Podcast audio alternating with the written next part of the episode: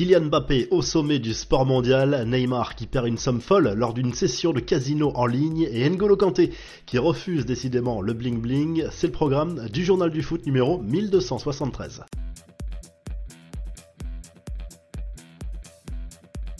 Kylian Mbappé et le PSG écrasent tout en Ligue 1. L'équipe vient de dévoiler son classement des plus gros salaires dans le championnat français.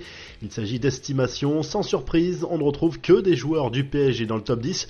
Kylian Mbappé affiche le plus gros salaire d'un sportif au monde, 6 millions d'euros bruts mensuels.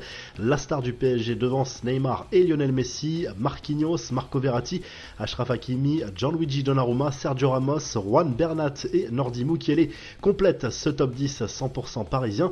Wissam Ben Yedder est le premier non-parisien du classement à la 11e place et sans surprise, Christophe Galtier est le coach le mieux payé en Ligue 1, Igor Tudor et Bruno Genesio complètent le podium. On passe aux infos et rumeurs du mercato. Difficile de démêler le vrai du faux concernant le futur de Lionel Messi. Selon Marca, cette fois, l'international argentin aurait choisi de rester une saison de plus au PSG avec un plan bien précis sur la fin de carrière. Le septuple Ballon d'Or pourrait ensuite s'envoler pour la MLS en 2024 avec un rêve, maintenir un niveau élevé pour disputer le Mondial 2026 avec l'Albi Céleste.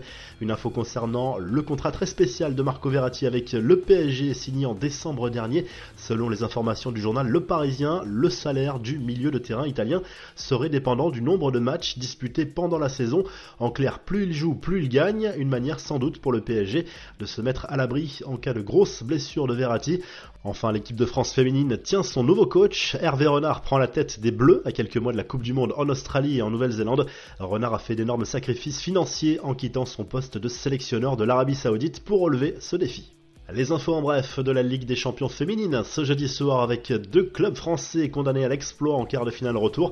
Wolfsburg PSG à 18h45 et Chelsea OL à 21h. Les Lyonnaises et les Parisiennes avaient perdu le match aller 1-0.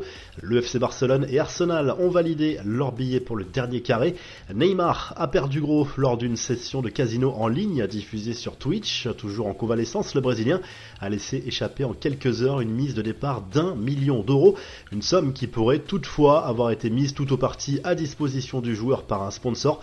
Une chose est sûre, la star du PSG n'a pas eu de chance, notamment à la roulette. Neymar, visiblement amusé, a fait mine de pleurer devant son écran. Pendant ce temps, Cristiano Ronaldo a été aperçu dans les rues de Madrid au volant de sa très luxueuse Bucati Cento Dieci. Il n'y a que 10 exemplaires dans le monde. Le prix de base du bolide se situerait entre 8 et 10 millions d'euros. Enfin, les anecdotes géniales sur N'Golo Kanté révélées par Kai Havertz, l'international allemand, reconnaît être stupéfait par le refus du bling-bling de son coéquipier à Chelsea. Il a le même téléphone depuis 10 ans, il ne s'intéresse pas aux voitures ni aux vêtements, a lâché notamment l'attaquant allemand lors d'un entretien accordé au Guardian.